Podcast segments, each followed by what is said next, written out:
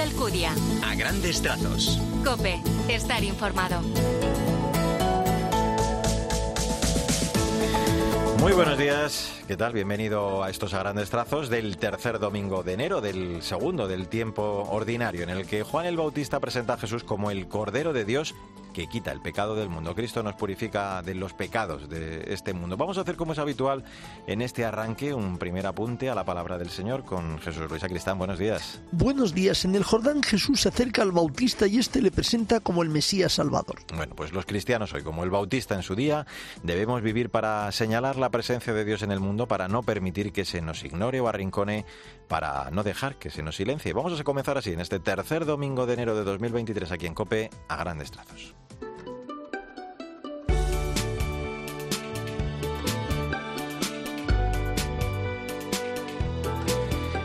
Y como cada domingo, lo primero siempre es el magisterio del Papa Francisco, que esta semana ha comenzado nuevo ciclo de catequesis dedicado a la pasión por evangelizar, o dicho de otro modo, decía por el celo apostólico. Una dimensión esencial de la Iglesia es ser misionera, salir a irradiar a todos la luz del mensaje evangélico. Cuando ésta se pierde, la comunidad se enferma, se cierra en sí misma y se atrofia. Y en esta primera semana, el pontífice reflexionaba sobre la conversión de Mateo, en particular sobre tres elementos que podemos distinguir en ese relato del Evangelio. Todo comenzó cuando Jesús vio a un hombre, vio a un hombre, Mateo, no lo juzgó por lo que hacía, era un publicano, sino por su realidad íntima, con sus virtudes y sus defectos. Al llamarlo, Mateo se levantó, dejó su puesto de autoridad, dejó sus seguridades y se puso a disposición de Jesús en una actitud de servicio a los demás. Después de su conversión, Mateo no se fue a un lugar lejano e idílico, sino que regresó a su casa. Al volver ya no era el mismo. El encuentro con Jesús lo había cambiado, convirtiéndolo en un auténtico testigo de la alegría del Evangelio.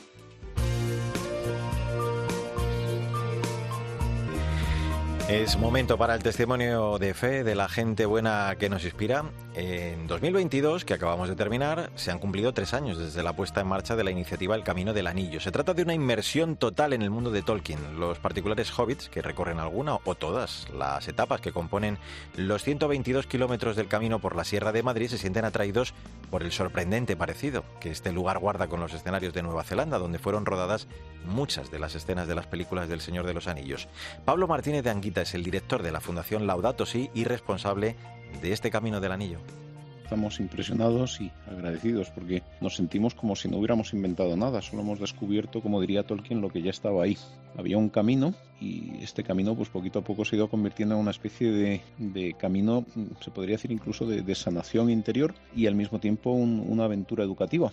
Aunque en su origen nació pensado como un plan de verano para jóvenes de parroquias, poco a poco comenzaron a llegar familias, luego grupos de amigos, colegios y universidades, incluso personas desde fuera de España empezó a llegar gente del extranjero, parroquias y luego nos empezaron a llamar familias que también lo querían hacer como plan familiar. Y la gente también nos decía pero queremos hacerlo en fin de semana, sábados, domingos y pues también hemos empezado a organizar planes educativos de, de un día, de dos y así poquito a poquito pues hemos llegado a esa cifra redonda de pues aproximadamente mil personas hemos estimado en estos cuatro años y estamos sorprendidos y agradecidos por, por este éxito. Bueno, y cada vez se van incorporando más actividades relacionadas con el mundo de Tolkien y la naturaleza. Tal es el caso del manejo de las armas de la Tierra Media prevista para el próximo sábado en Puebla de la Sierra, donde un joven herrero que se ha instalado en una antigua fragua del siglo XVI va a enseñar cómo se forjan espadas al estilo antiguo, igual que hacían los enanos en su ciudad de Moria. Todo ese calendario de actividades puedes consultarlo en su renovada web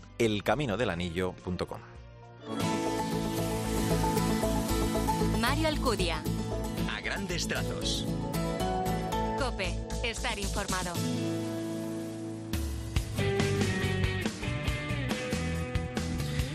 En a grandes trazos, en este 15 de enero, vamos con la actualidad de la Iglesia en España. Este domingo celebramos la Jornada Mundial de la Infancia Misionera con el lema Uno para todos y todos para él. Sandra Madrid, buenos días. Buenos días, Mario. El director nacional de Obras Misionales Pontificias, José María Calderón, ha insistido que no se trata de una obra en la que los ricos ayudan a los pobres, sino que se trata de cristianos que se ayudan entre sí. Uno para todos y todos para él, queremos decir, la Iglesia quiere constituirse en familia para todos esos niños y quiere hacer que esos niños eh, sientan que la, que la Iglesia les cobija, les cuida, les atiende y que tienen una cantidad de hermanos y hermanas por todo el mundo que están con ellos, que para los que son importantes. En la rueda de prensa de la Jornada de la Infancia Misionera también participó Jaime Palacios, coordinador de la Fundación Corazonistas. Tras 10 años en el mundo de la empresa, decidió junto con su mujer irse como misioneros laicos a Lagunas, en Urillamanguas, en Perú. Colaboraron en el impulso de un colegio y un internado para niños indígenas. En 2019 regresaron a España con sus cinco hijos. La vida de una familia en misión es una vida en la que estás 24 horas al día, 7 días a la semana, dedicado a lo que, a, lo que haga falta. Pero por otro lado, es una vida que, echamos mucho de menos en el ritmo, en el estilo, porque, porque aquí mm, nos sigue pareciendo que estamos todos locos con las prisas y con los móviles. O sea, como familia es una experiencia verdaderamente que marca. Recordemos que España es el país más generoso con infancia misionera, con una aportación de más de 2 millones de euros. Ha podido apoyar 335 proyectos en 35 países.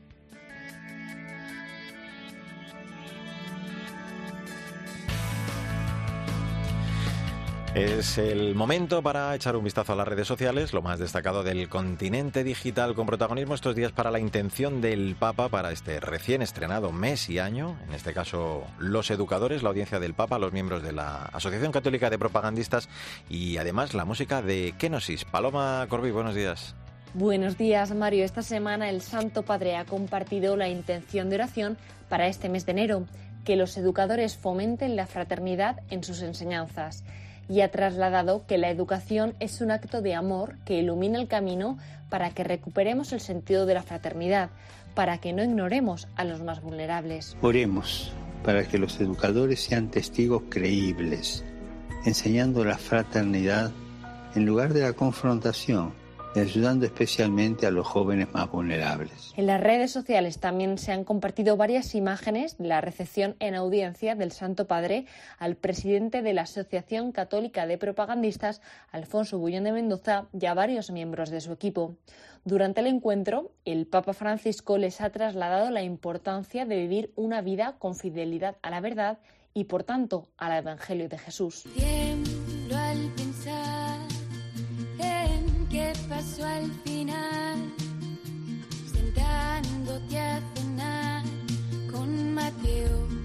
Pedro y Juan. Compartimos el trabajo del grupo de rock cristiano Kenosis, que ya tiene miles de oyentes. Estos jóvenes se dieron cuenta de cómo la música ayudaba a la gente a acercarse a Dios y tras componer canciones propias decidieron reunirse para dar gloria a Dios y ayudar a acercarse a Él. Feliz domingo y hasta la semana que viene. Si yo no tengo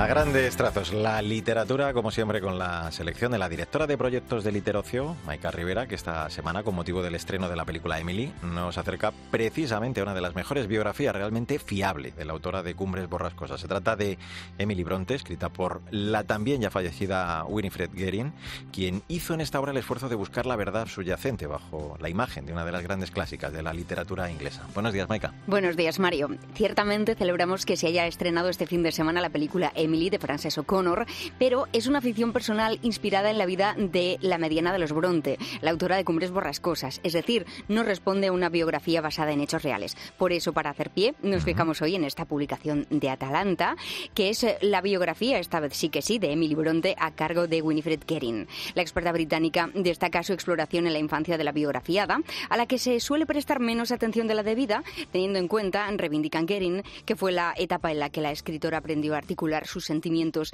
y empezó a luchar para encontrar su voz propia. Además, es el tiempo de la muerte temprana de su madre y la llegada de la tía al hogar de Howard para cuidar a los huérfanos, lo que la unió a Emily, a los hermanos Charlotte, Anne y Branwell, en la necesidad común de protegerse mutuamente. Su interdependencia, tan característica en la vida adulta y en sus eh, carreras de escritores, surgió de esa necesidad precisamente de amor y de unión frente a las amenazas externas. Aquí Emily ya revela una personalidad reservada que blindó en gran medida bajo la consigna de querer ser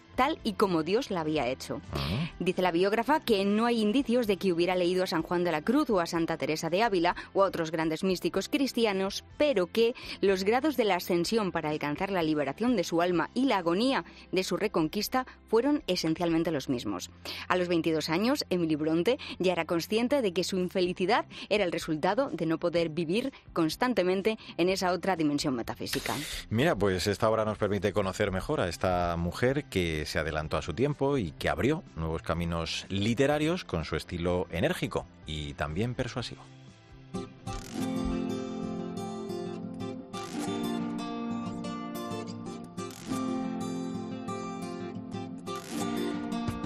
Y en este 15 de enero vamos con la actualidad de la Iglesia en el mundo. Este tercer domingo de mes vamos a poner nuestra mirada en Brasil y Perú, donde viven un inicio de año de paz inestable. Vamos a viajar en concreto para intentar entender lo ocurrido a una tierra de misión española, Puerto Maldonado. Esteban Pítaro, buenos días. Muy buenos días, Mario. Han sido días de mucha locura en las calles de Sudamérica, Venezuela, Brasil, Perú. Un inicio de año inesperado, con imágenes desde el Brasil durísimas Escuchamos, por supuesto, la exhortación de los obispos de ese país al diálogo, como decía el cardenal Orani Tempesta, un diálogo que mire al futuro, un diálogo fraterno. Y también Perú, donde las protestas cuentan de a decenas los heridos, los muertos.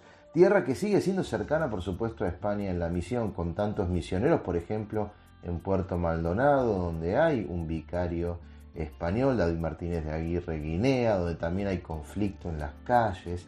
De hecho, los ciudadanos de Puerto Maldonado marcharon por la paz y fueron agredidos por los que no creen en ese camino en el Perú.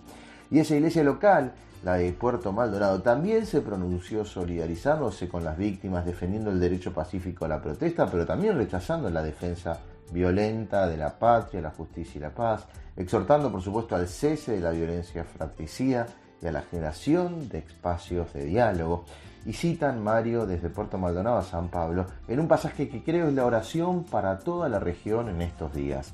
Arranquen de raíz de entre ustedes disgustos, arrebatos, enojos, gritos, ofensas y toda clase de maldad. Más bien sean buenos y comprensivos unos con otros. Unamos nuestra oración por la paz en Sudamérica. Este es el Cordero de Dios que quita el pecado del mundo. Es 15 de enero, segundo domingo del tiempo ordinario. En un tuit te ofrecemos el breve comentario, la aplicación de este Evangelio para la semana que ya iniciamos con Jesús Luis Acristán. De nuevo, buenos días. Saludos de nuevo. Tenemos que mostrar que somos hijos de Dios y lo hemos de hacer dando buena fe de ello. Pues demos buena fe, Jesucristo, el Cordero, el que quita los pecados del mundo para regalarnos la auténtica liberación.